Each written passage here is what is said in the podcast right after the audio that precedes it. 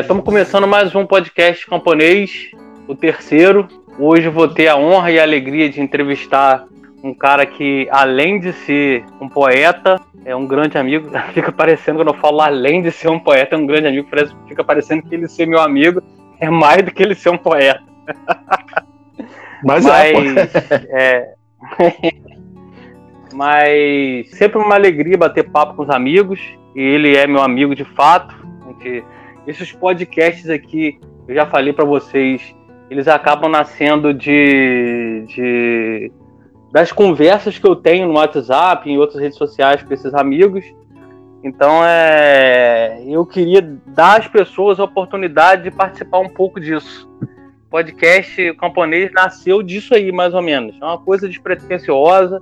Eu não tenho nenhuma pretensão intelectual de ser guru, de dar aula para ninguém aqui, mas de conversar sobre é, muitas vezes o processo de criação, como é que o cara descobriu a vida intelectual. E eu não estou aqui fetichizando a vida intelectual, não. Estou dizendo de, que existem pessoas que têm esse, essa vocação, que descobrem essa vida e fazem dela. descobrem que ela, na verdade, é uma vocação. É uma coisa que é mais forte do que elas. Então, se você está gostando dos nossos podcasts, espalha ele por aí. A gente quer que cada vez mais pessoas escutem esse podcast. Claro que se a gente está gravando, né, perdendo nosso tempo. Igor tem filho pra cacete, eu também já, tô no terceiro. Então, se a gente está tirando tempo dos nossos filhos, é porque a gente quer que pelo menos as pessoas escutem aquilo que a gente está falando aqui. E se você é, conhece alguém que pode patrocinar esse podcast, a gente aceita, essa, essa ajuda é bem-vinda porque a gente faz as coisas é, de uma maneira, maneira, a gente procura fazer da melhor maneira possível, mas é de uma maneira amadora, é, no sentido que a gente vai estar tá aprendendo a lidar com os aplicativos, está aprendendo a fazer o podcast, a gente faz porque a gente ama mesmo essa isso que se convencionou chamar de vida intelectual, o amor pela cultura, sei lá, o nome que você quiser dar. Então eu estou aqui com o Igor Barbosa, que é um grande amigo, Pernambucano, né, Igor? Graças a Deus. É meus pais, né, que tiveram esse bom senso. pernambucano, mas que é um pernambucano mais carioca que eu conheço. Então o Igor é poeta, já tem alguns livros, escreve, é um cara que alguns, escreve.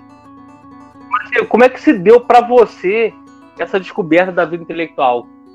Quando é que você descobriu que isso tinha para você o peso de um chamado, de uma vocação?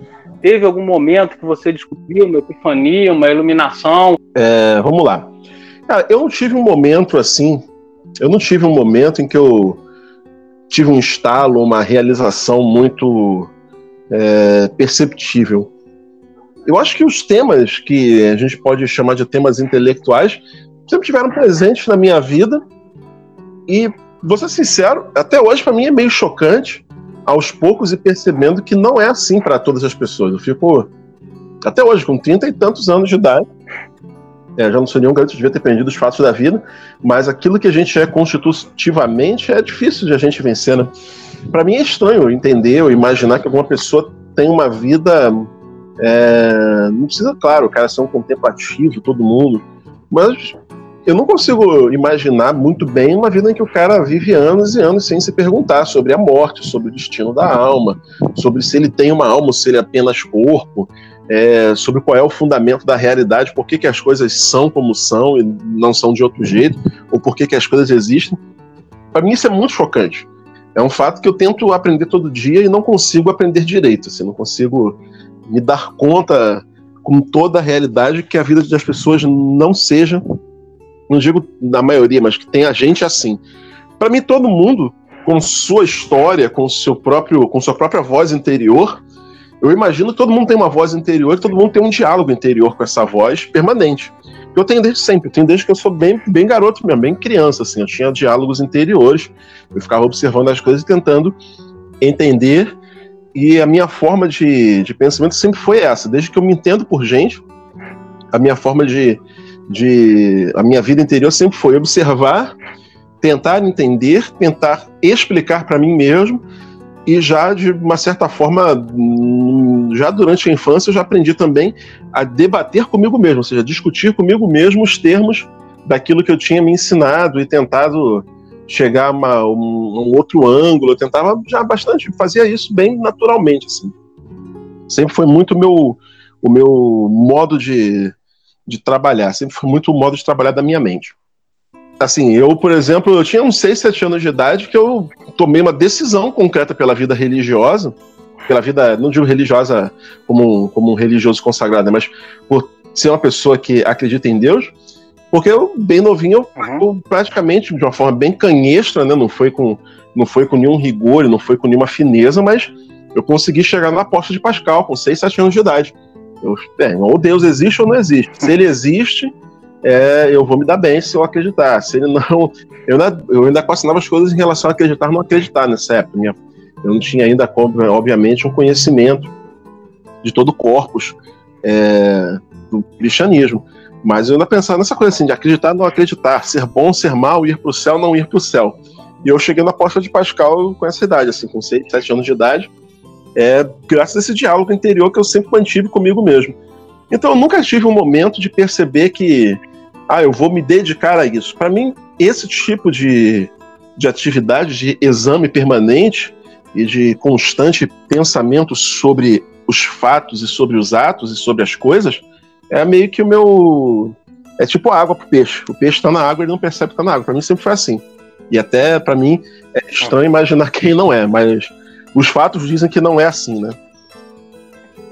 E, e, e isso aí acaba sendo é, naturalmente a descoberta de uma vocação, né? Eu creio que sim, eu creio que sim. Você, você sabe que existe essa voz interior. Você sabe que existe uma vida interior. E você não consegue entender o mundo sem todo dia partir dessa voz interior. É, e você acaba percebendo, porra, eu não tenho outra maneira de viver a não ser essa maneira de viver. Eu nunca tive. É, isso acaba num, num, certo momento da vida, de maturidade, né? Com as porradas que a vida dá, ou com aquilo que a gente vai aprendendo, né?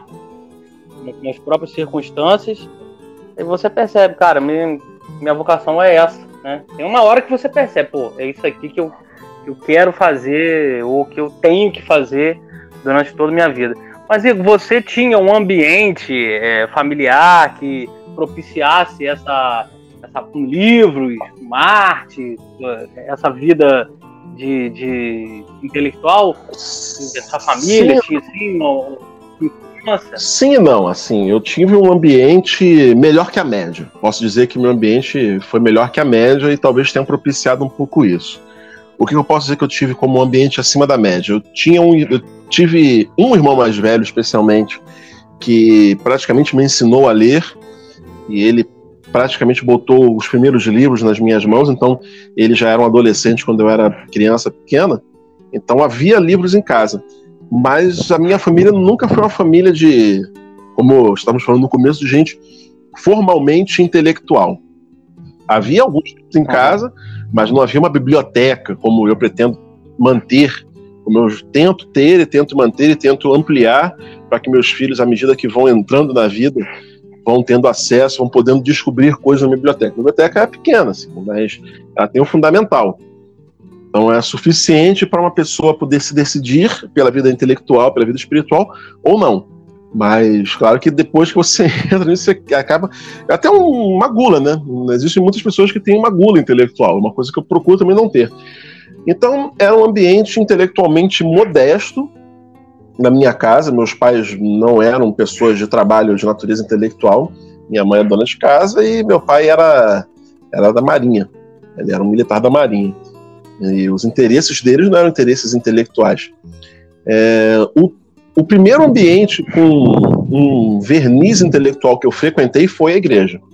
É, mas ainda assim, não, não, a gente não foi para nenhuma comunidade tradicionalista, nenhuma comunidade é, que valorizasse ou praticasse a tradição, né, todo o tesouro da igreja. Não, era uma comunidade católica simples, assim, paróquia de bairro mesmo, normal, como eram todas nos anos 80 e 90.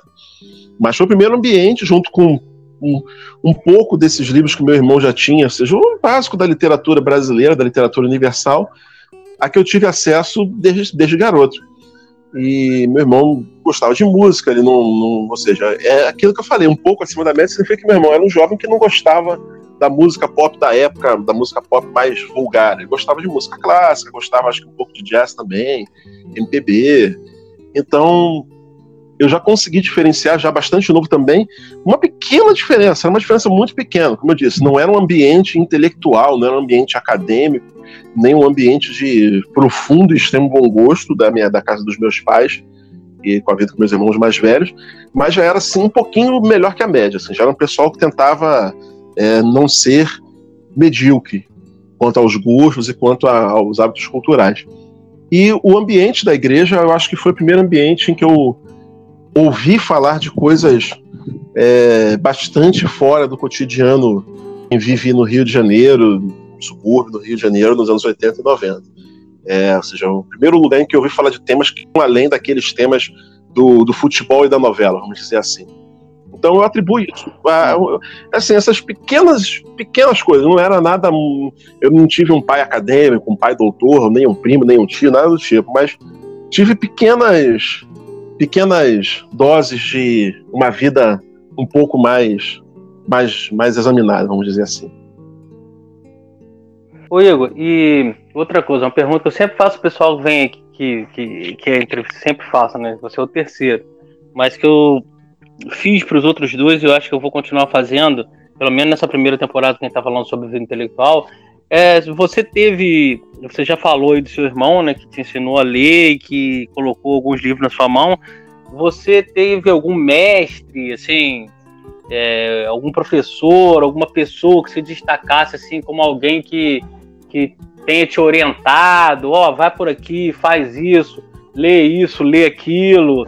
Você tem algum, algum cara, algum professor, alguma figura que tenha se destacado assim é, como uma, uma pessoa orientadora do seu caminho, né?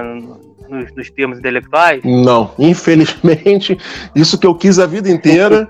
e sempre que eu encontrava alguém capacitado a ser esse mestre, essa pessoa teria sido capacitada a ser meu mestre três anos antes, dois anos antes, cinco anos antes.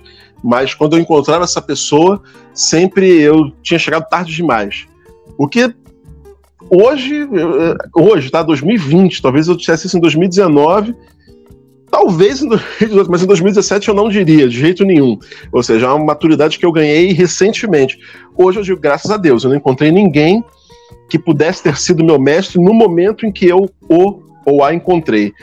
Eu encontrei algumas pessoas, por exemplo, os meus professores da universidade, os melhores não tinham em si todos os elementos necessários para que eu pudesse tomá-los como modelo e tentar extrair o máximo deles. Então, cada um deles eu pensava assim, se eu já sempre tido contato com esse cara quando eu tinha 13, 14 anos de idade, eu teria ficado impressionado, mas com 17, 18, 19 anos, já não, já não era o caso. Os intelectuais públicos também que existem no Brasil são tais que eu poderia ter ficado impressionado com as pessoas, mas sempre algo me precaveu de de ter um contato mais aprofundado no momento em que eu estava em que eu estaria, pelo que eu conheço da minha psique, que eu estaria mais aberto né, à influência dessas pessoas. Então, sempre que eu chegava perto do cara, por mais que a influência da pessoa fosse poderosa e grandiosa, a minha psique estava mais ou menos fechada em torno de certos temas que aquela pessoa não estava respondendo, ou num nível de maturidade intelectual que não que não era suficiente. E isso não é em demérito dos, dos, dos, intelectuais ativos e dos mestres que a gente tem do Brasil, não. Eu, eu acho que, graças a Deus, especialmente, inclusive, no meu campo, a gente tem, no campo que é poesia, né? A gente tem uma quantidade, uma riqueza histórica de grandes poetas que é de invejar a maioria dos países. Então não é em demérito, não. É uma coisa que eu digo pelo seguinte, porque realmente você vai tentando se virar, né? Hoje existe uma, um excesso, um excesso não, não vou dizer excesso, mas uma abundância de temas. Então, isso tudo para dizer, em resumo, o seguinte: não, eu sempre fui mais ou menos um autodidata, ou eu sempre tive também pontos de referência muito bem fixados. Assim. Eu cheguei na faculdade de filosofia, depois eu fui para letras. Mas eu já tinha lido a tradição da da literatura portuguesa, né, da literatura brasileira. Então não ia ser um teórico, não ia ser um crítico, não ia ser um professor, um erudito que me impressionava. Quem me impressionava era o próprio Camões, que estava ali acessível no livro. É só você abrir, eu estava em conversa direta com, a, com o próprio Camões. Claro que você precisa aprender a ler o Camões. Para isso, um professor pode ser muito bom.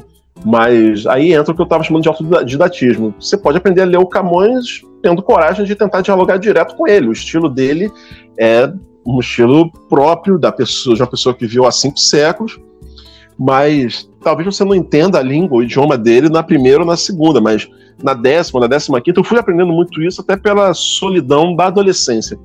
Na adolescência eu lia o que eu encontrava, o que eu tinha em casa, já tinha lido, então aos poucos eu comecei a comprar livros. E eu comecei a perceber que eu tinha duas opções: ou desistia dos livros porque não entendia os livros que, eu, que vinham às minhas mãos, ou lia sem entender mesmo. Então eu, eu, eu, aprendi cedo, e não sei se foi meu anjo da guarda que me ensinou isso, pode ter sido. Não sei se algum santo intercedeu a uhum. Deus ou pediu que o Espírito Santo me ajudasse. O ponto é que eu aprendi rápido a ler sem entender, a não ficar exigindo de mim mesmo, ah, não, tem que entender 100%, tem que entender perfeitamente. Eu tinha essa tolerância comigo mesmo, e no fim das contas acabava valendo a pena, porque depois de poucos, poucas tentativas eu descobri essa técnica que funciona para mim e que hoje eu aplico conscientemente, que é basta ler sem entender mesmo que vai chegar uma hora que o próprio texto vai te ensinar a lê-lo. É, e se o texto não te ensina a ler, o texto não, não, não, é um texto que você precisa ler, ele não é bom, não é um clássico, não é, um, não é, um, não é alta literatura. A alta literatura te ensina a lê-la. O que talvez não se possa dizer da filosofia. Graças a Deus eu não sou especialista em filosofia para dizer. Mas na literatura eu garanto que a literatura de valor te ensina a ler. Até uma tradução ruim, tá? É capaz disso. Se você pegar uma tradução ruim do crime e castigo, ela vai ter defeitinhos, mas não vai minar isso, não vai minar o poder que o livro tem de te ensinar a lê-lo. E eu vinha falando também que isso não é em demérito do, dos, dos, intelectuais ativos que nós temos. É, eu me perdi um pouquinho, mas o que eu ia dizer é o seguinte: esse esforço para ser um norte intelectual eu faço hoje com meus filhos. Eu busco ser um norte intelectual para eles e é um esforço consciente não é uma coisa que eu tenha conseguido já uma posição no coração e nas mentes deles hum, garantida. É, não me aconteceu isso ainda, de, de que um filho meu me tenha como referência intelectual e busque e me busque para tentar entender aquilo que não entende ou me tenha como norte ou como modelo de compreensão das coisas. É, eu preciso sempre lembrar, olha, eu estou à disposição de vocês para explicar, já passei por quase tudo isso, já pensei quase tudo isso, tanto de um filho adolescente que eu tenho quanto três pequenos, porque os pequenos até estão num estágio de filosofia mais avançado que o, que o mais velho, que o adolescente. Que é interessante que, na verdade, é, os grandes temas, a gente se debate com eles quando a gente tem 5, 6 anos de idade. Não é quando a gente tem 15. Quando a gente tem 15, você já aprendeu a navegar no mundo, né? Mas quando tem 5, 6, você tem. Os seus são pequenos também, acabaram de passar por isso, você tem certeza que você entendeu perfeitamente o que eu quero dizer. E o esforço para ser um norte intelectual, eu faço, porque eu tô aqui, tô disponível e tenho certeza absoluta do meu amor incondicional por eles, que eu jamais vou tentar, eu jamais vou conscientemente envenenar a mente deles. Então, quando eu disse que não, não, não tive um modelo, um norte intelectual, realmente, não é em demérito de nenhum dos que estão disponíveis, não, porque realmente o, nunca houve esse encontro entre eu e outro. Talvez pudesse ter tido com o Bruno Tolentino, desconfio que teria sido. Mas a gente acabou não se encontrando, nunca desconfiei que ele fosse morrer tão cedo. Então não o procurei enquanto ele estava vivo. Você resvalou Talvez, mesmo, né? não... É, eu tive muito próximo. Eu convivi com, com o Pedro Sete Câmara antes da morte do Bruno Tolentino. Podia até. Não sei, eu não sei, Sérgio. Não tem explicação de por que, que eu não busquei, né? Ir conhecer o Bruno, levar meus poemas para ele. É uma coisa que a gente sempre deixa para amanhã, sempre deixa para depois, e quando eu vi, o homem ficou doente e faleceu. Então, não, não, é, o, é o que eu desconfio que talvez tivesse tido uma.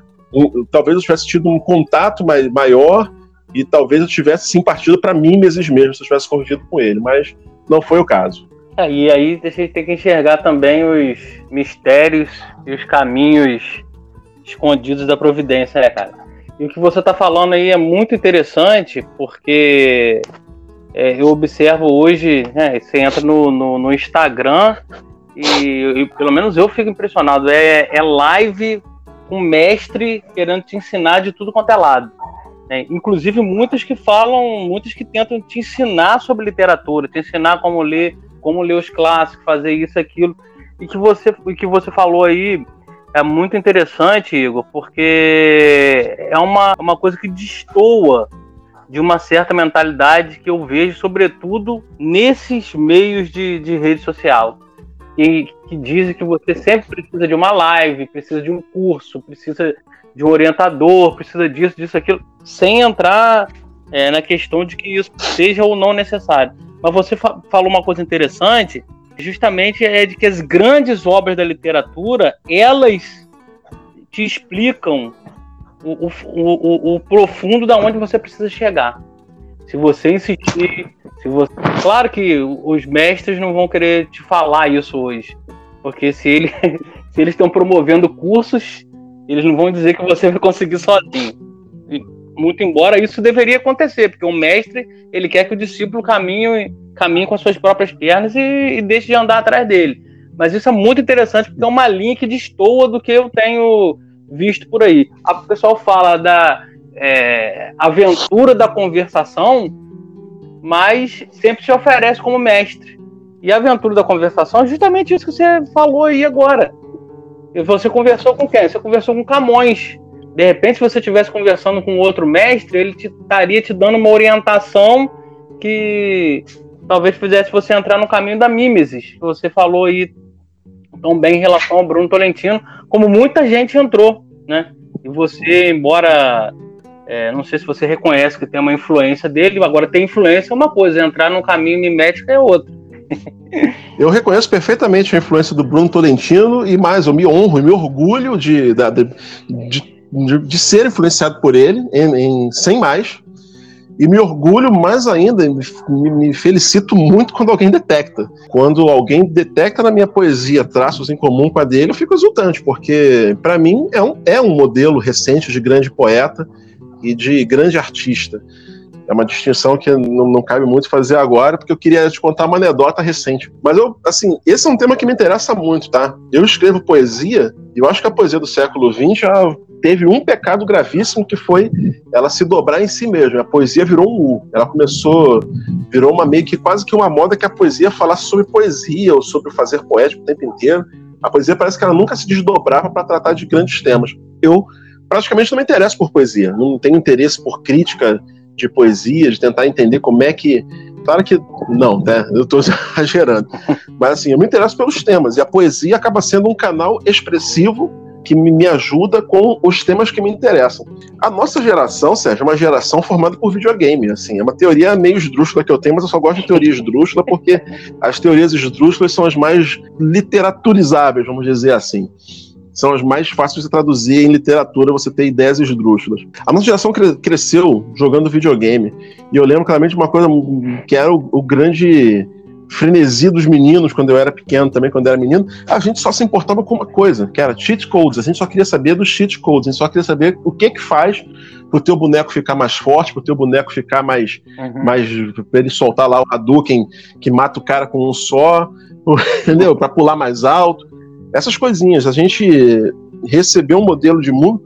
Eu estou praticamente dizendo que toda a nossa geração é débil mental, né? não é isso que eu quero dizer. Mas um pouco disso fica. A nossa geração tem uma mania, sim, pelos cheat codes do universo. Tem gente que pensa assim: eu só vou abrir um livro se ele me der uma espécie de cheat code do universo. Uhum. Eu, as pessoas querem caminhos mesmo para como viver. Como é que eu vou me dar bem com as mulheres? Como é que eu vou criar bem meus filhos? Como é que eu vou pro céu? é, essas preocupações. Como é que eu posso ser um intelectual?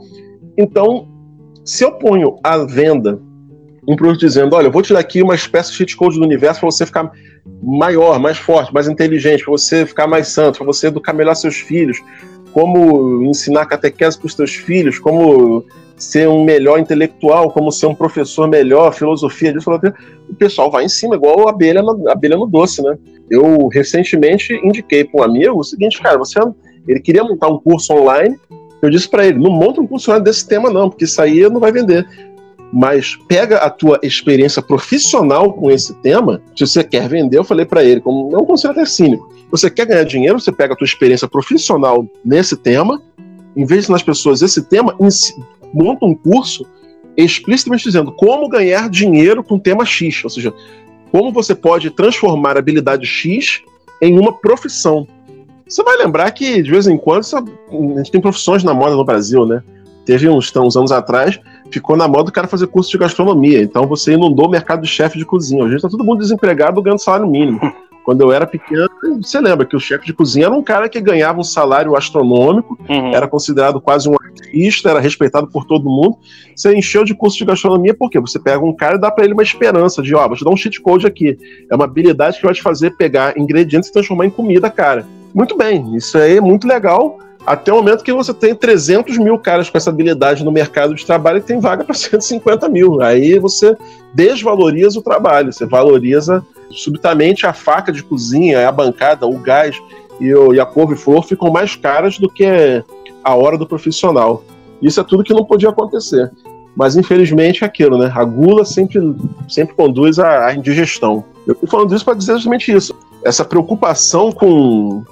Sei lá, cara, eu acho que eu recomendo todo mundo. Quando eu falei no começo que eu sou um democrata do espírito, ou talvez até mesmo um carbonário, eu quero dizer isso mesmo. Eu acho que essas coisas não são modeláveis, em, não são mercadológicas. Esses temas não podem virar objeto de lucro. Não é uma frescurinha, não é uma coisa do tipo, ah, eu estou ofendido, isso me irrita, ou não gostei que fosse assim. É mais uma coisa, é, é quase como se fosse assim, impossível. É quase como se o cara estivesse tentando vender uma solução para que o casamento passe a ser dissolúvel, para que para tornar possível a existência do divórcio. Não, não é possível. Não, eu, posso te, eu posso fazer uma lei pela qual as pessoas se divorciam, mas é, o casamento continua sendo indissolúvel, de acordo com a doutrina cristã. É a mesma coisa. A vida do espírito não é uma coisa que você possa vender. Você pode vender livro. Eu vendo livro, óbvio. A gente não falou ainda, mas é, quem estiver ouvindo, por favor, eu vendo livros, comprem livros. Você vende livro, você vende um monte de coisa, mas a vida do espírito não dá para vender. Eu me levanto contra isso aí e fico até meio revoltado. Tá, vamos seguir. É, não, é Desculpe complicado. O... E, e, eu percebo assim, né? Isso é uma espécie de cultura de almanac. E que em vez de levar as pessoas pro, pro silêncio, pra solidão, pra busca interior da vida interior, faz justamente o contrário né? Fica te dando, te oferecendo ali uma solução fácil, rápida, como fazer isso, como fazer aquilo, quando na verdade o poeta e o escritor, sei lá, na maioria das vezes não tem o caminho. Ele está descobrindo. Então vamos continuar. O Igor, eu queria uhum. que você falasse também, cara, das obras, das obras e dos autores que mais te influenciaram. E já nisso aí, você já falou um pouco sobre poesia né? Sobre o seu diálogo com, com Camões. E você falou também que não gosta de falar, teorizar em cima de poesia, mas que você falasse um pouco também de poesia, ao mesmo tempo que você fala das obras que mais te influenciaram, do, dos autores que são referenciais para você. Dá uma pincelada nisso aí pra gente. Beleza, essa é aquela hora que todo mundo ama odiar, que é a hora da lista, né? a, a, o César Miranda diz um negócio que eu adoro, que é as listas são feitas para causar reações de ódio. Não foi assim que ele disse, é muito parecido. E é bem assim, né? Porque eu posso ir em público e falar assim, olha, eu gosto de Tião Carreiro e Pardinho. E todo mundo fala, pô, legal, legal, Tião Carreiro e Pardinho, gostei. Mas se eu fizer uma lista das 10 melhores duplas caipiras de todos os tempos e colocar Tião Carreiro e Pardinho, Tonico Tinoco, Pena Branca, Chavantinha, etc., vai fazendo a lista lá vai ter um que vai levantar e vai reclamar. Ué, essa lista aí não tem o Zé Mulato e Cassiano, e vai ficar fazendo um cavalo de batalha em cima daquele negócio. Mesma coisa com poesia. Se você pegar assim, eu vou fazer uma lista aqui dos meus 10 poetas preferidos. Aí não vai entrar o Fernando Pessoa, por exemplo, vai aparecer um cara que vai ficar iradíssimo com isso. Então, eu acho que essa, essa coisa de autores com quem a gente dialoga, obras que ficam meio que gravadas no nosso espírito desde sempre, quer dizer, desde o momento que a gente as lê, lógico. Você sabe muito bem que é isso. Você tem isso na sua experiência com certeza absoluta. Não sei nem se a gente já conversou sobre, mas eu sei que todo mundo tem. Que é aquele livro que quando você termina de ler, parece que ele marcou teu coração com fogo, né? Uhum. Tipo assim, é como se eu fosse. Eu sou boi, eu sou gado mesmo. Hoje em dia tá na moda chamar os outros de gado. Sei lá, eu gosto muito de ser gado Camões. Eu sou gado. Tem, tem o, o nome do Camões está marcado a fogo no meu coração, assim, dentro de mim que nem um boi mesmo, tranquilamente, não tenho problema nenhum com essa metáfora, me orgulho dela. Porque tem obras que fazem isso e tem obras que não, mesmo sendo muito boas, inclusive. Você lê um livro e fala que livro ótimo, que coisa sensacional que esse cara escreveu aqui, mas quando você vira a última página, aquilo ali meio que se perde. Eu desconfio até que esses livros que se perdem é, não ficam ali sendo no topo né, da nossa consciência, acabam sendo muito bons para o nosso gosto pessoal, como leitor, e muito também para a literatura de uma época. Eu penso muito que a literatura de uma época é muito formada também de livros medianos, pelos livros medíocres, pelos livros esquecíveis que vão sendo publicados e lidos naquela época, mas estão discutindo, então essas discussões estão no ar, né?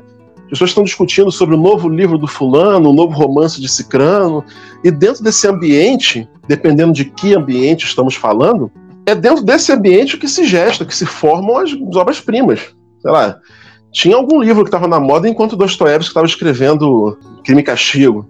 Tinha algum livro que talvez estivesse na moda, estivesse sendo falado, falado, falado, falado, e talvez não seja um clássico, não seja um livro lembrado hoje em dia, mas que o Dostoiévski pode ter lido, pode ter sido importante para milhares de pessoas ali, ou centenas pelo menos, no ambiente que ele eventualmente frequentasse, e que estivesse sendo digerido assim, ou estivesse sendo absorvido por uma espécie de inconsciente coletivo. Mas não é esse o tema, né? O tema é o contrário. O tema são os que me marcaram, os livros que realmente eu, eu fecho os olhos, eu me vejo, eu os ouço. E os autores. Cara, o primeiro autor que me marcou e que eu não consigo deixar de ter uma dívida é, de gratidão com ele é o Karl Barks, que é um, na verdade é um quadrinista americano, é o criador do Tio Patinhas, criador de inúmeras histórias do Pato Donald, que praticamente elevou a história em quadrinhos a uma forma de arte superior ao que era até então. Ele criou realmente na história em quadrinhos, pelo que eu entendo, até porque eu não sou um grande leitor de quadrinhos, não tenho paciência, principalmente para quadrinhos um pouco mais adultos, heróis, esse tipo de coisa, já não me interessa nem um pouco. Eu gosto de Pato Donald mesmo, Luluzinha, Turma da Mônica, Recruta Zero. Mas é, as, você comparando as histórias dele com as histórias anteriores do, da Disney, do Pato Donald, Mickey, etc., realmente é outro nível. É um negócio assim, funciona como literatura, na minha opinião. Aquilo funciona como literatura. É uma literatura ilustrada, é, mas que você percebe pelos diálogos e pelo ritmo da narrativa o modo como ele conduz a história, o modo como ele cria os elementos, que se ele falasse que, não, ser contista a partir de agora, vou escrever contos, ou seja, só uma letrinha mesmo depois da outra, sem ilustração nenhuma, ele teria plenamente capacidade de fazer isso, porque era um, um narrador de altíssimo nível na minha leitura. Então, com ele eu aprendi muito sobre essa coisa do ritmo, sobre ritmos narrativos e ritmos expressivos. Uhum é uma. Não tenho como teorizar isso perfeitamente, porque eu nunca teorizei perfeitamente, nem estudei esse ramo da literatura para poder falar perfeitamente, mas é, um especialista talvez me, talvez me corrigisse.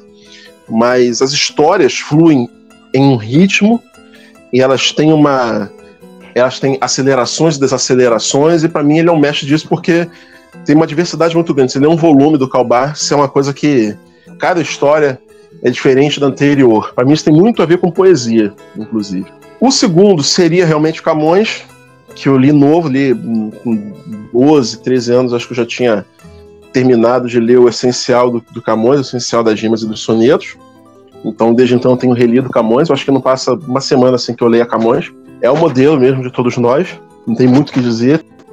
Na poesia, no, no ramo da poesia especificamente, qualquer poeta que disser que o modelo dele é Camões, que ele não superou Camões, que ele não tentou passar além de Camões, vai ser compreendido pelos outros, e outros vão falar, tá certo, é isso mesmo, não tem muito para onde correr realmente. E é o que eu indico para todo mundo que chega para mim perguntando como é que eu escrevo poesia, como é que eu aprendo poesia. Oh, você imita Camões, cara, imita Camões. Na verdade, não é nem isso que eu digo. O que eu digo é o seguinte: primeiro você lê Camões, Dante e Shakespeare, especificamente. São os três que eu acho fundamentais. E aí você escolhe um que você sinta, você não precisa teorizar muito, não. Você pode usar a sensação como fundamento da sua escolha. Que você sentir que você conversou melhor, uhum. que está ecoando de uma forma mais clara na sua memória depois que você para de ler.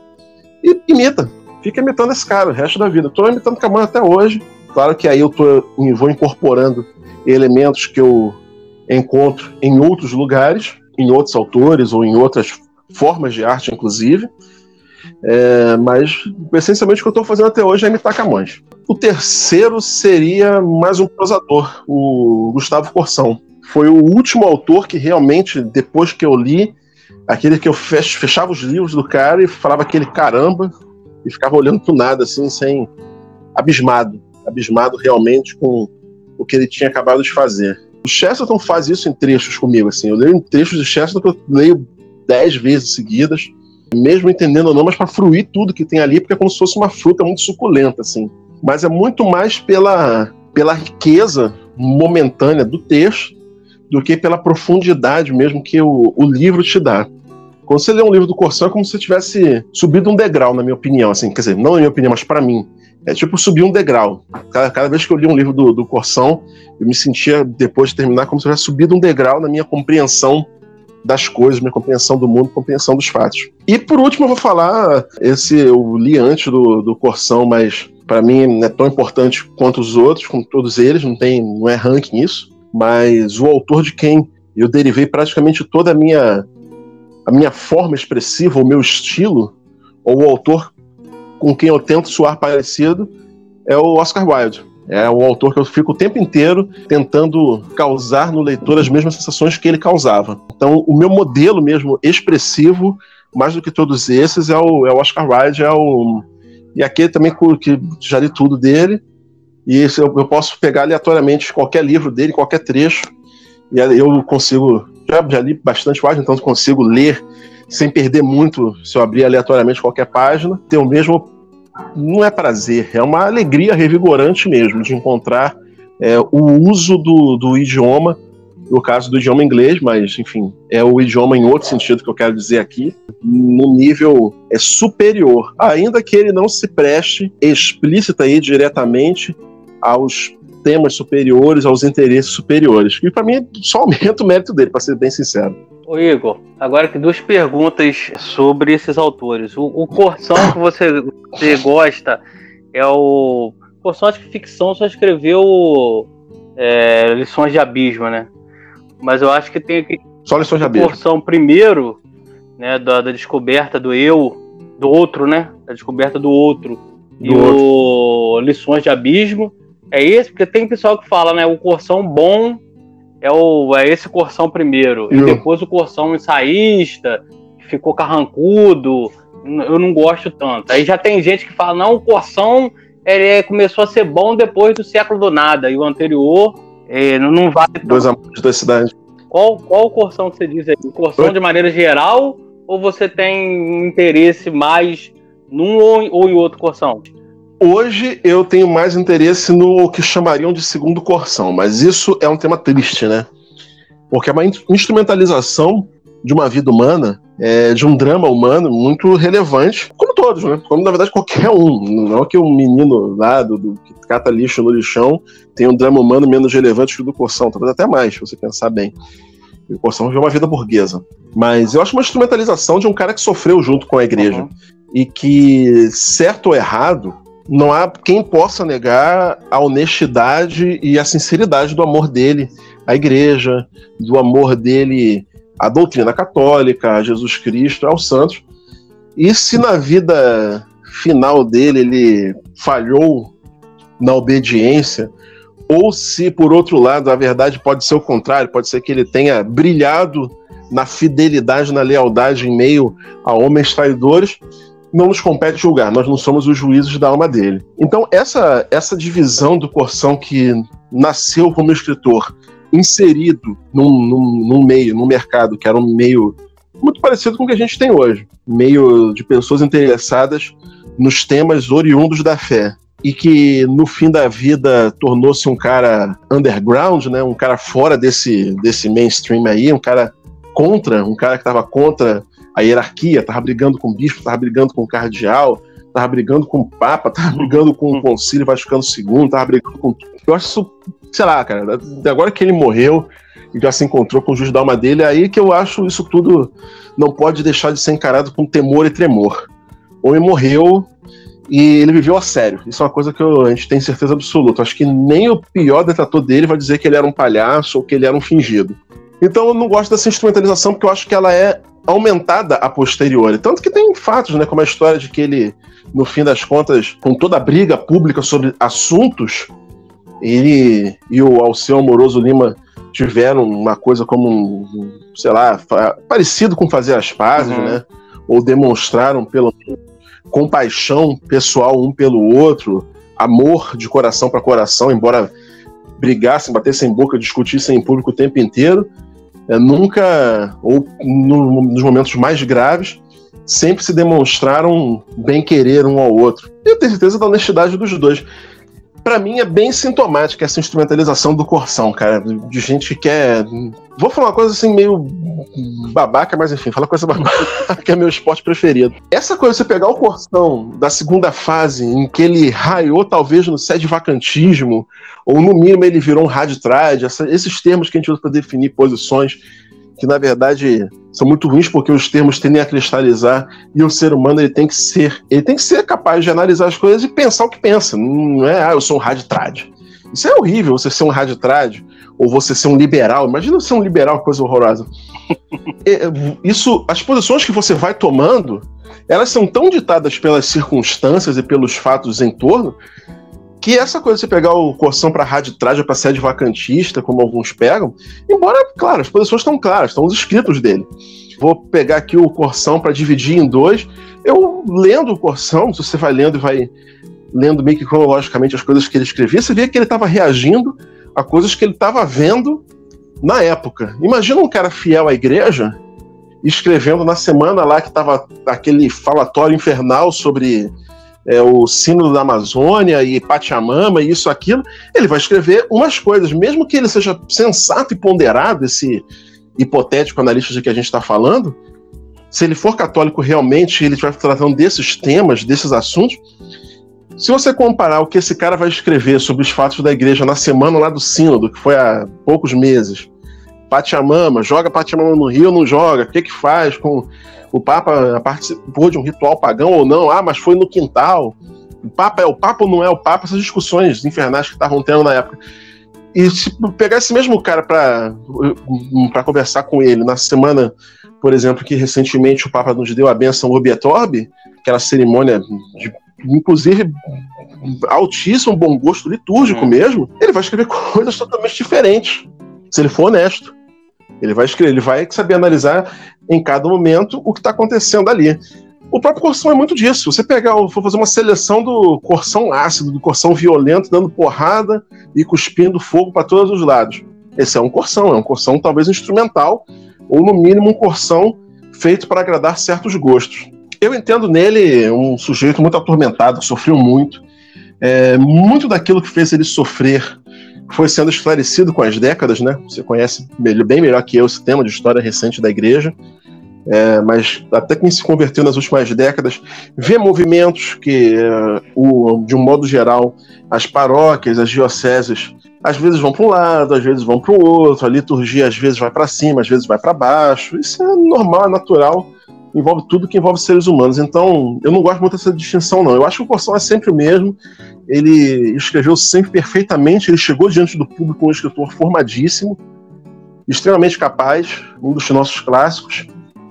E eu acho que ele sempre deu um tratamento espetacular aos temas sobre os quais ele se debruçou. Certo ou errado, aquela época era um é. horror, né? Era um horror, assim, não digo no mau sentido, não. Mas é uma época complicadíssima. É muito complicado você analisar o que estava acontecendo no mundo nos anos 60 e 70 e, a partir disso, julgar assim com tanta velocidade a obra de um autor e ainda mais um autor que tinha tanta força vital, botava tanto sangue naquilo que escrevia. O mérito do Corsão é esse. Eu acho que ele. As páginas dele estão com o sangue dele mesmo. Ele estão tão cobertos com o sangue e com as lágrimas do homem real. É, ele vivia e sentia aquilo que ele escrevia. Então, assim, é, sobre essa divisão do Corsão em dois, eu acho uma coisa muito ruim. Não, não, não, não coaduno ela. com ela.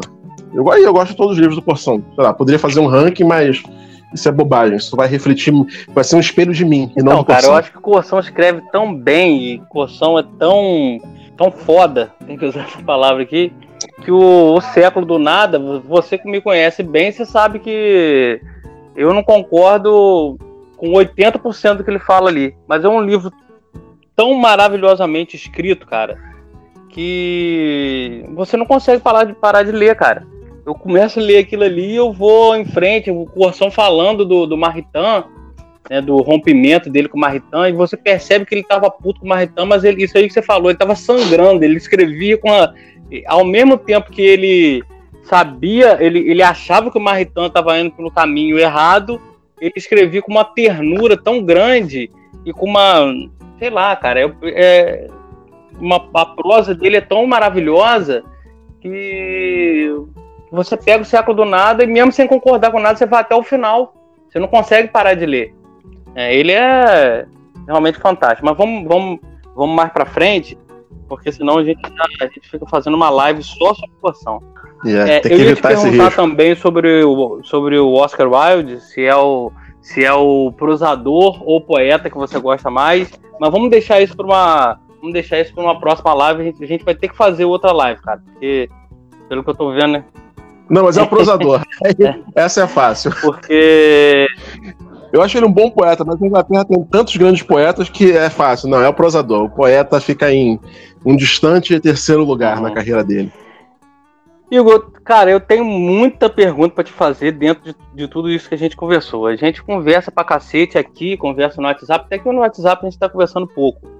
Mas eu acho que a gente, a gente já tem uma hora que tá batendo papo. E a gente vai ter que marcar uma, uma segunda parte dessa de, de conversa. Nós vamos ter que conversar mais porque tem muita coisa ainda para falar, cara. Tem muita coisa pra... Mas eu queria que a gente falasse, uhum. cara, pelo menos do trabalho como editor, né? A gente sabe que, que você é, tem uma editora, a editora Vive, a editora que eu te ajudo um pouco, sei do trabalho. Eu queria que você falasse um pouco disso, cara, dessa, dessa desse caminho como editor, por que, que surgiu isso, você falasse um pouco também da Vive, o que você pretende com a Vive, qual o caminho que a Vive vai já traçou e o que, vai traçar para frente, as novidades que, que, que vem por aí. Queria que você falasse um pouco disso, é para a gente já ir se encaminhando para o final, mas claro que você, você tem o tempo que você quiser para falar da Vive. E para a gente deixar o papo aberto, Não, a gente vai conversar de novo, cara. A gente precisa conversar de novo, porque a coisa rende. Você convidou uma pessoa que fala pouco. eu ainda fiquei lá no WhatsApp, é pra você falar muito e eu ficar quieto. é, eu tenho print. Depois vou botar a culpa em mim, não. Deixa eu te responder então, cara. Sobre a Vive, que na verdade você sabe, né? Vou responder teu público. Fala nisso, oi, público do certo. Faltou dar uma boa noite para vocês. Vamos lá, sem sacanagem, sem piadinha. Cara, a Vive é mais uma coisa na minha vida que nasceu assim, sem muito explicação, sem muito porquê. Eu sou o contrário de um planejador eu planejo muitas coisas pequenas. Isso é muito comum, assim. Se você falar que vem aqui em casa, eu planejo o cardápio com antecedência, eu penso até nos temperos. Assim, não, tem que comprar açafrão para poder fazer um frango assim, assim, assado, que o Sérgio está vindo visitar. Então, eu sou muito microplanejador das coisas pequenas, mas eu não consigo ficar planejando muitas coisas grandes, porque as coisas grandes dependem de tantas circunstâncias que fogem ao nosso controle, que eu não consigo falar assim, eu nunca consegui falar, vou ter uma editora. A Vivi é uma das coisas da minha vida que até me permitiu, pelo ritmo como as coisas aconteceram, a gente acabou de completar um ano. Pelo ritmo que as coisas aconteceram nesse primeiro ano, até me permite, assim, de vez em quando, ficar pensando em termos de 5, de 10, de 15, 20 anos. E eu, isso eu fiz muito no ano passado. Não tenho feito tanto porque a realidade te dá muitas lições também. Mas as coisas sempre foram assim na minha vida, como eu estava dizendo, sempre foram acontecendo, sempre foram caindo da minha frente ou tornando-se possíveis, aí eu ia lá e fazia. Eu decidi ter uma editora como tudo na minha vida também nasce muito de conversas que eu tenho com pessoas. Mas eu decidi pelo seguinte: até 2017 eu nunca tinha tido nenhuma atração pelo mercado editorial, nem mesmo como autor. A publicação do meu livro, na verdade, se deve a você, né? Se deve ao Sérgio Souza, se deve e à existência e ao certo sucesso que o blog O Camponês fez alguns anos atrás, porque te tornou conhecido e respeitado por algumas menos, pessoas, menos. mas eu nunca tinha a menor é, tem que ter, tem que ter, tem que ter horário da bajulação, senão. É, é, mas você sabe disso, você sabe que o. Na verdade, você me conheceu meio que assim. Eu escrevi uns livros tempos atrás, mas não ligava muito. Eu não queria ter esse reconhecimento de, ah, sou um poeta. Eu sempre confiei que eu escrevia meus poemas porque eu gostava de escrever. E eu mostrava para as pessoas, porque quando eu mostrava, elas demonstravam gostar de ler, mas eu não tinha essa coisa, não, eu quero ser um poeta publicado até por conta do que é no Brasil a poesia oficial, né? Eu não vou perder tempo aqui falando da poesia oficial, com P e O maiúsculos no Brasil, a poesia assim reconhecida pelos veículos de imprensa. que é uma tristeza, assim, é uma coisa. É que nem você pensar que a pintura oficial do Brasil é feita pelo Romero Brito. É muito ruim, assim, é uma coisa que você. Quem tem um pingo de bom gosto não quer participar desse negócio. Eu não conhecia muito bem o mercado paralelo, vamos dizer assim, ou os mercados paralelos. E não me interessava mesmo, cara. Eu, é, é da minha personalidade, da minha conformação. Eu leio porque eu gosto de ler, eu escrevo porque os, os versos nascem e ficam brincando na minha cabeça, então quando eu comecei a escrever poesia foi só porque os versos começaram a nascer brincar na minha cabeça. Eu comecei a. Me deixou imitar aqui o Camões, falei: o que, que Camões faria com esse verso aqui que eu acordei pensando? E as coisas sempre foram assim, sempre foi um tijolinho em cima do outro. E foi a mesma coisa com a Vive. Eu tinha um livro novo, porque eu publiquei o meu primeiro livro, aquilo que a gente estava conversando lá no começo, né? É meio complexo. O meu prim... O que, você poderia chamar de livro? Depende. Uma coleção de, de, de, de poemas com uma capa e um título que tenta unificar todos eles, é um livro. Aí eu publiquei meu primeiro livro em 2008. Em novembro de 2008 eu publiquei na internet um fevereiro, que era um PDF que ficava num site, baixava quem quisesse. E como era um PDF, o custo para mim era zero, eu deixava um link lá. Ó, se você quiser pagar alguma coisa por esse livro, eu meti o Radiohead, que fez uma mesma coisa com o disco deles na época. Em Rainbows. É um disco maneiro, inclusive. É, eu imitei o Radiohead, assim, de mesmo, se você quiser pagar alguma coisa, fica à vontade, tá aqui. Aí teve gente que pagou 5 reais, 10 reais, teve gente que pagou 20. Aí eu ganhei um dinheirinho, assim, foi, foi melhor do que nada, assim. Até para conhecer quem é que tá disposto a, a dar um dinheirinho, mas eu nunca vivi disso. É, foi bem baixado no fevereiro, até por causa desse modelo que você não precisa, não é obrigado a pagar. Tem uma quantidade de downloads até razoável. Ficou no ar até 2016, 2017, o site. Assim, baixava quem quisesse. Porque com a minha volta a ter uma presença na internet, que eu deixei de ter, é, perdi a paciência com a internet, com Facebook, redes sociais em 2011, 2012, parei de frequentar tudo 100%, só vim voltar em 2017, porque eu tinha alguns poemas novos e comecei a publicar também, você lembra, despretensiosamente, você foi quem começou a uhum. compartilhar com algumas pessoas, e aí surgiu toda uma sequência que envolveu o Gessé, do Gessé passou para o Vladimir Saldanha, até que chegamos na editora Mondrongo, que me convidou para publicar o que seria então meu primeiro livro, no sentido de ser um livro publicado por uma editora, com ISBN, registro tudo direitinho, mas é essencialmente o 1 de fevereiro. A editora pediu para eu reconsiderar o título, ah, consideraram que não era um título comercial, que vendesse bem, enfim, aí houve a mudança do, do, do título do livro para Februários, o, alguns poemas foram. Eu quis excluir alguns poemas, porque eu falei, não, isso eu não publico mais hoje em dia esse poema, coisa que é até uma das vantagens do objeto livro, né? Ele te obriga a uma seriedade um pouco maior com a sua própria literatura, porque na hora que você imprime, está impresso. Se você vai guardar aquele livro ali, já era. Então eu não posso mais renegar de uma forma absoluto os poemas que entraram no Februário, no produto que a editora Mondrongo montou, é, junto comigo, claro, sou o autor do livro, mas foi uma coisa, foi um projeto, foi uma, um, uma coisa muito participativa. Eu devo demais ao Vladimir Saldanha, me ajudou muito a dar a cara final do livro, com sua opinião, principalmente.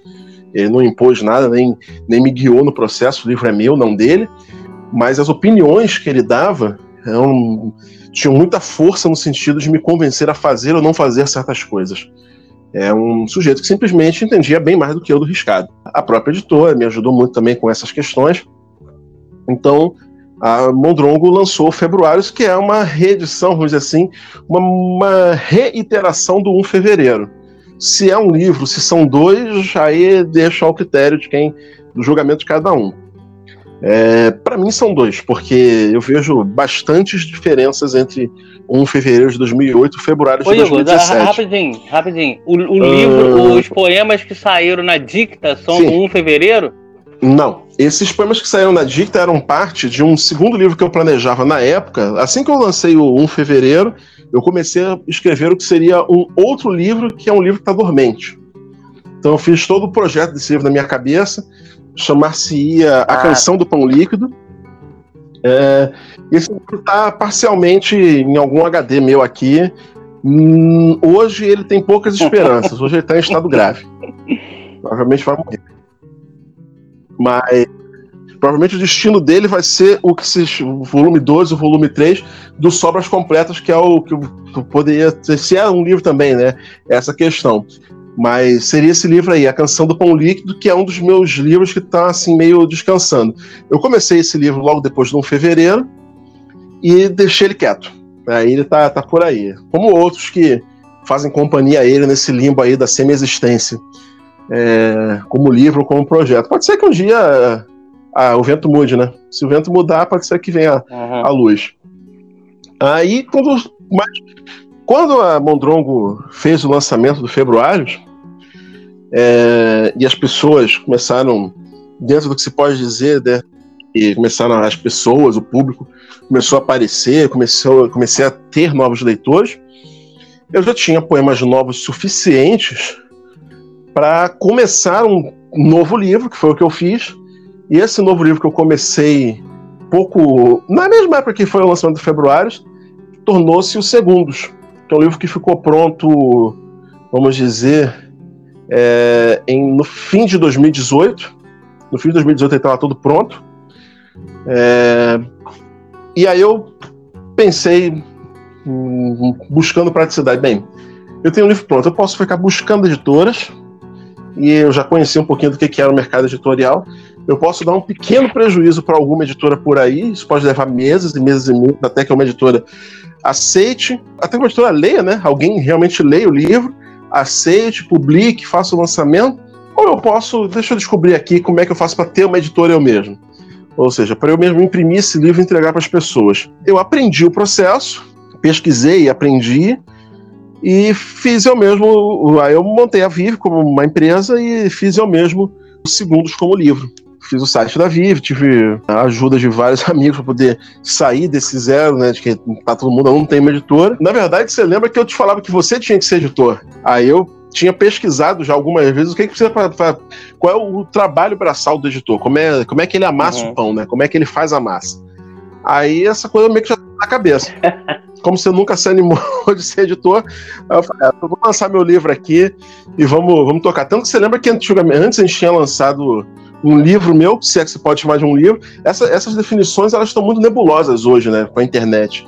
Você faz um PDF com texto e bota na internet. É um livro ou não é? Porque antes do segundo já tinha publicado pela, pelo que a gente chamou na época de edições do camponês, quando você estava entusiasmado Verdade. com a ideia de ser um editor, uhum. o 30 Poemas Digital. Na verdade, foi uma, não foi um livro, assim, é, é difícil chamar de livro, mas foi uma uhum. coletânea de poemas que eu escrevi, inspirado ou pensando em um Natal que vinha chegando. Como eu faço todo ano, eu acabo querendo, até mesmo, no mínimo como exercício, escrever poemas de Natal à medida que o Natal vem chegando. Poemas que expressem aquilo que eu tenho refletido sobre o Natal naquele, naquele, naquele ano. Então acho que tem poemas de Natal meu para todos os anos, desde 2008, 2009. A gente fez um e-book, botou à venda lá no, no Camponês também, e ficou lá em dezembro e janeiro daquele ano. É, então a gente já tinha, eu já tinha pesquisado isso pensando em você como editor quando você, não, não vou me meter com isso não, porque inclusive fez muito bem, que não dá, não dá dinheiro. Vocês estão comprando. O público do, do, do podcast camponês, por favor, comprem livros, o editor tá passando vive. fome. Eu acabei de matar. Eu acabei de matar aqui minha última garrafa de, de conhaque Hennessy. Poxa, como é que eu posso Tô olhando aqui, tô olhando aqui a foto do Vinícius de Moraes aqui no, no, no, volume que eu tenho aqui de uma antologia dele. Aquela cara de rico dele me julgando. Aquela cara tristonha de, poxa, Igor, como é que você tá aí? Público do podcast, do podcast o Camponês, comprem livros da editora Vive, pelo amor de Deus. Mas se não comprarem, não tem problema não. E depois do, do Segundos, eu já coloquei a venda também no, no site da editora Vive, além dos livros dos outros autores, né, que são que realmente justificam a existência da editora Vive. Mas tem mais um e-book, que é Sobras Completas, que é um, como o nome diz, são poemas sobrados, é uma coisa equivalente ao Mafuá de Malungo lá do Bandeira, que é poemas sobras que não tem lugar em outros livros e que estão arrumados ali, estão ajeitados, estão jogados juntos, realmente. Então não é um livro, não, não pense ninguém que é um livro que tem estrutura, que tem integridade, é uma coletânea dos poemas que não não, não funcionam como tijolo. É tipo como a banda, quando, quando uma banda lança lados B e, e raridades. Exatamente. Lados B e raridades. É, são bons, mas nem todos. Se você bota um do lado do outro, não funciona. É, como uma obra integral, mas você pode curtir qualquer um daqueles ali, qualquer. Numa, num, num, álbum de lados B e raridade, qualquer música pode ser boa, inclusive tem bandas em que todas exemplo. as músicas são boas pra caramba. no meu caso especificamente, eu acho que boa parte desses poemas são poemas bons. A maioria desses poemas são poemas que tentam ser engraçados ou divertidos, mas é um senso de humor um pouco peculiar o meu. Não vou me defender dessa acusação, não. Meu senso de humor é um pouquinho é um pouquinho formado, excessivamente formado por South Park. No, no, final do ano agora a gente lançou o que é uma expansão do, do livro que eu falei pela editora Camponês, né, que era o 30 Poemas de Natal e Poemas de Natal passado. Eu simplifiquei o nome para Poemas de Natal e acresci um ensaio sobre a dor, a cura e a vida, um livrinho fininho. Eu ainda tenho alguns aqui, então vou tentar vender antes do Natal desse ano agora, de 2020. Mas foi uma reedição daquele 30 poemas de Natal que a gente, de que a gente falou anteriormente, né, que ficou como um e-book no site O Camponês. Então, se pensar em livros físicos, são três livros físicos. Se for incluir e-books, aí já são mais três. Aí é uma discussão um pouco complicada sobre o que, que é um livro, qual livro é diferente do outro, qual livro é diferente do um. Aí a gente não, não chega nunca a uma conclusão. Mas em resumo é isso aí. Eu fiz a editora Viva como mais uma coisa que que a gente. que eu, que eu tava falando, né? Mais uma. Bem, eu quero uma editora, eu não quero ficar procurando, batendo na porta, abajulando as pessoas, conversando, tentando fazê-las entender: olha meu livro aqui, meu livro é legal, publica meu livro. Eu quero o caminho, o caminho de menor resistência, vamos dizer assim. E o caminho de menor resistência é eu montar eu mesmo uma editora, contratar a gráfica, fazer a diagramação, fazer a capa, mandar o produto e embalar e mandar para os para os leitores que seja. Acabou sendo. O que acabou sendo muito bom, porque o subproduto disso, que eu não esperava, não, não planejei isso, mas aconteceu, foi que a gente teve a honra, para mim, a honra, a, a, honra específica de ter trabalhado com você, de ter tido você como parceiro e de ter tido você botando realmente a mão e o esforço nisso aí. E aí eu acho que eu falo por nós dois, para nós dois, a honra de termos publicado juntos Carlos Ramalhete, Joatas Belo, o Lincoln Hasheim, o Seymour Glass. Isso para mim é sensacional. Isso para mim é a, a, alegria vinda desse fato de ter publicado esses caras, de ter posto na rua livros desses autores que são uhum. aí modestas favas, magníficos, né, Sérgio? Esses caras que a gente botou livros na rua são escritores magníficos, todos eles. São sujeitos sensacionais, cada um na sua área. É, nenhum, nenhum deles escreve bobeira, nenhum deles escreve uma linha que, que seja leviana, uma linha à toa, uma linha, não tem uma página para encher linguiça. Não sei se você já reparou, se você vai lembrar, mas no meu livro Segundos, eu fiz questão de incluir um poema que é bem diferente de todos, né? Que é o segundo poema. Ele se chama Magra Vantagem. É um poema de duas linhas, que diz magra vantagem e esta página a mais. Eu me debati entre a vontade de incluir esse poema e a vontade de tirá-lo do livro, porque eu sinto uhum. que isso é uma coisa que vale um tapa na cara, assim. Você gastar uma página para dizer que, olha, gastei uma página à toa aqui. É um poema para dizer apenas que, olha essa página desperdiçada aqui. Mas eu quis realmente criar um contraste ali funciona entre dois poemas densos, que esse poema, esse poema se encontra em dois poemas densos, nos segundos, e funciona como contraste, porque eu queria, aria, eu tô falando como poeta, né, como artista, não como editor. Mas é meio que uma tentativa de denúncia, dá ver o artista denunciar as coisas que ele, que ele que não satisfaz, mas denunciar realmente palavrório à toa e desperdício. Eu falava antes de publicar meu livro, ah, deixa as árvores lá, vou ficar derrubando árvore para imprimir livro meu. Tem internet, pessoas lêem PDF, só recebe o texto no, na tela do celular e lê, não precisa gastar árvore com isso não. E isso ainda é um pouco é, a minha nota pessoal, tá, de editor. Eu não lembro quem notou num, num ensaio que eu li, já faz muito tempo, com certeza, não foi nem ano passado, nem retrasado, que o Machado de Assis, como escritor, deixava transparecer o seu passado de tipógrafo. Ele trabalhava com tipografia.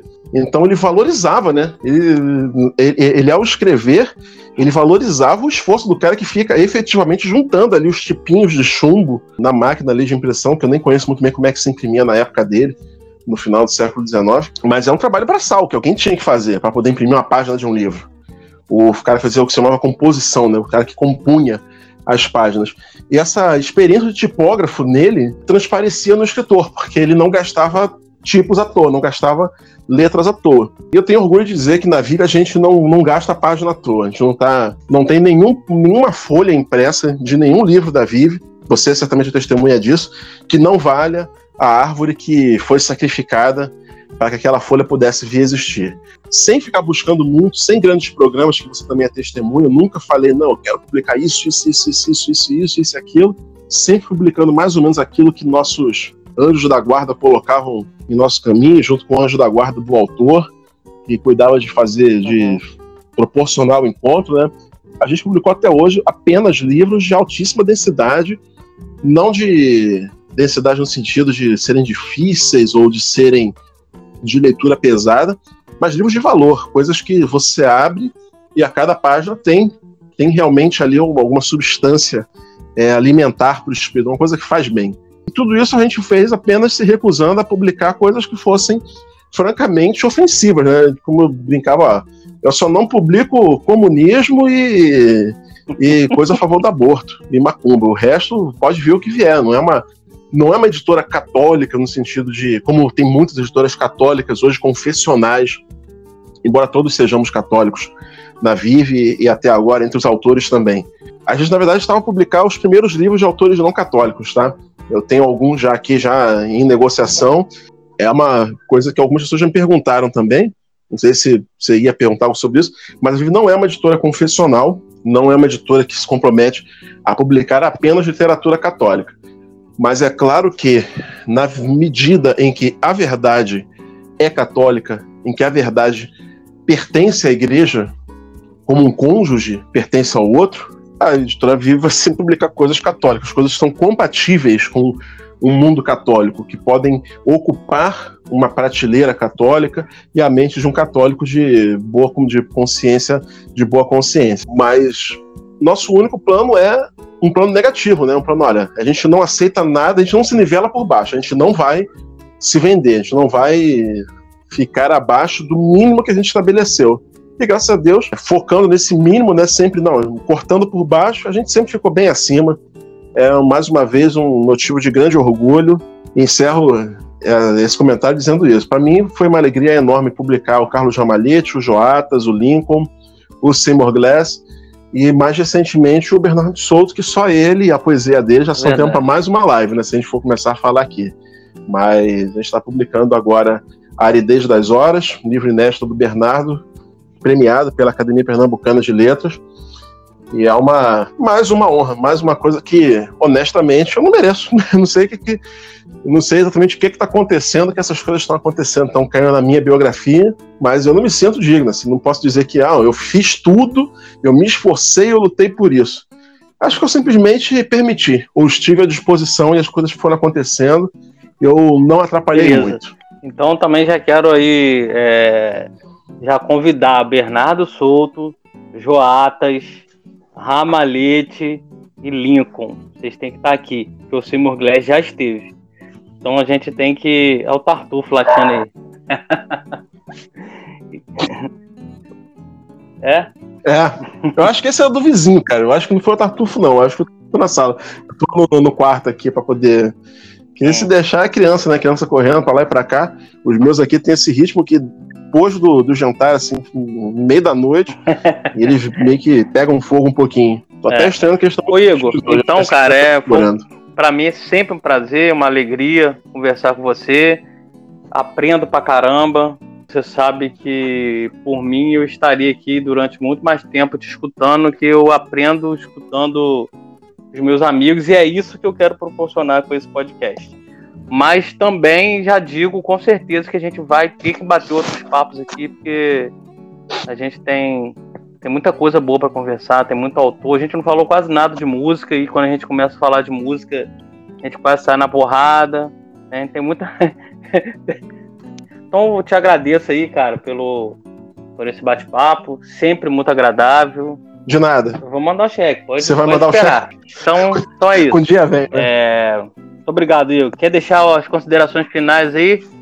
É, eu queria Na verdade, não. Eu só te agradeço mesmo por todo carinho, desde sempre, não é, não é de hoje.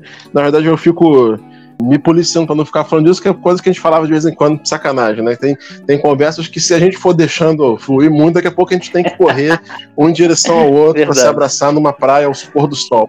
Mas você sabe muito bem tudo que eu sinto por você e você sabe que é um dos sujeitos mais importantes em toda a minha trajetória nesse, vamos dizer, nesse mundo, né? Nessa, no tema do que a gente começou falando, no tema do seu podcast, que é realmente uma vida que vai um pouquinho além de, de comprar o pão na padaria, né? O pão na padaria é muito bom, mas tem algo a mais. E esse algo a mais que ninguém ah, quem, quem disser que acertou 100% o que, que é, tá mentindo, tá se fazendo de tá se fazendo de grande coisa que não é na verdade. Estamos todos no escuro, tateando, mas como dizia o Oscar Wilde mesmo, todos nós estamos na sarjeta, mas alguns de nós estão olhando para as estrelas. É isso, a gente está tentando. Ninguém hum, ninguém pode dizer que, que sabe tudo ou que já, já pescou tudo. Quem fala isso, na verdade, não entendeu foi nada. Mas estamos todos tentando e o fruto melhor disso, na verdade, eu acho que essas, isso só existe, essa possibilidade de uma vida investigativa, só existe para que Deus colocou isso em nós, essa busca, essa vontade, esse desejo, para que nós tenhamos também a graça e a alegria de contar com companheiros na, nessa jornada. E você, certamente, para mim, é um dos mais presentes, um dos mais confiáveis, um dos que realmente mais me fizeram bem e tenho certeza que me fará mais ainda. Então, para você, para o seu público, eu deixo meu agradecimento, peço desculpas pelo falatório, mas você foi perguntando o podcast e aqui é para isso. É pro, pergunta, eu respondo. convidado falar e... e eu ficar escutando. É, eu sou, eu é sou que nem o, o, povo, né? o Hans Castor. Eu falei aqui com, com o Seymour Glass. O podcast tem um pouco da Montanha Mágica também, que é um daqueles livros lá que marca o fundo do coração. Talvez seja por causa da Montanha Mágica que eu esteja aqui hoje fazendo esse uhum. podcast. O Hans Castor ficava lá sentado escutando os caras falarem. Uhum. O, uhum. É um grande personagem da realidade, né? O indutor. o cara que induz as coisas grandes a acontecerem. falta, falta louvar mais então, o tá indutor. Aí, grande abraço aí, um abraço pra Cíntia, para as crianças. Deus te abençoe. E até a próxima conversa. Isso aí. Obrigadão. Manda um beijo aí pra Janinha, e pra dona Ângela, que deve estar de quarentena, pras crianças. Nessa edição do podcast Camponês, eu conversei com Igor Barbosa, que é poeta, contista, tradutor, romancista e editor. E não por acaso também é amigo desse pobre camponês que vos fala. Nesse episódio vocês vão notar que a gente teve alguns problemas na gravação. Problemas que eu tentei minimizar na edição, mas alguma coisa eu não consegui eliminar. Como por exemplo aí no finalzinho, é, a minha fala fica embolada com a do Igor. Foi um problema de sincronia que por mais que eu tentasse eu não consegui é, fazer com que desaparecesse na edição. Então para a gente não perder algumas partes dessa conversa, é, e esse problema não aconteceu só no final, aconteceu também durante a conversa. Para a gente não perder nada de um papo que eu achei muito é, produtivo, que eu achei que tem muitos insights bacanas. O Igor falando muita coisa da experiência dele, falando sobre vida intelectual, sobre o modo dele produzir. Acho que a gente pode tirar desse bate-papo aí muita coisa boa. Então eu procurei é, na edição manter o máximo possível é, dessa conversa, tive que tirar muita coisa. É, muita coisa não, mas eu tirei os bons pedaços para que também a qualidade não ficasse abaixo. O fato é que aconteceu esse probleminha de sincronia, que eu acredito que a gente vai, à medida que for aprendendo a lidar com, com edição, aprendendo a lidar com os aplicativos, a gente vai conseguir cada vez melhorar ao longo do tempo. Então é isso, pessoal. É, agradecemos que vocês estejam nos acompanhando. Se você está gostando, espalhe esse conteúdo, poste nas redes sociais. A gente vai estar tá por aqui toda semana e a gente volta ainda essa semana com dicas para a quarentena. Na semana que vem a gente volta com mais uma entrevista. Nessa primeira temporada nós estamos conversando sobre vida intelectual e vocação. Então continue conosco, podcast camponês. Toda segunda-feira, por volta do meio-dia, eu tenho postado esse episódio, que é o episódio com as entrevistas. E ao longo da semana, talvez role aí uma ou duas dicas de quarentena. Estou gravando com muitas pessoas, tem episódios muito bacanas. Eu estou tendo um prazer imenso em conversar com as pessoas e eu sou o primeiro a receber.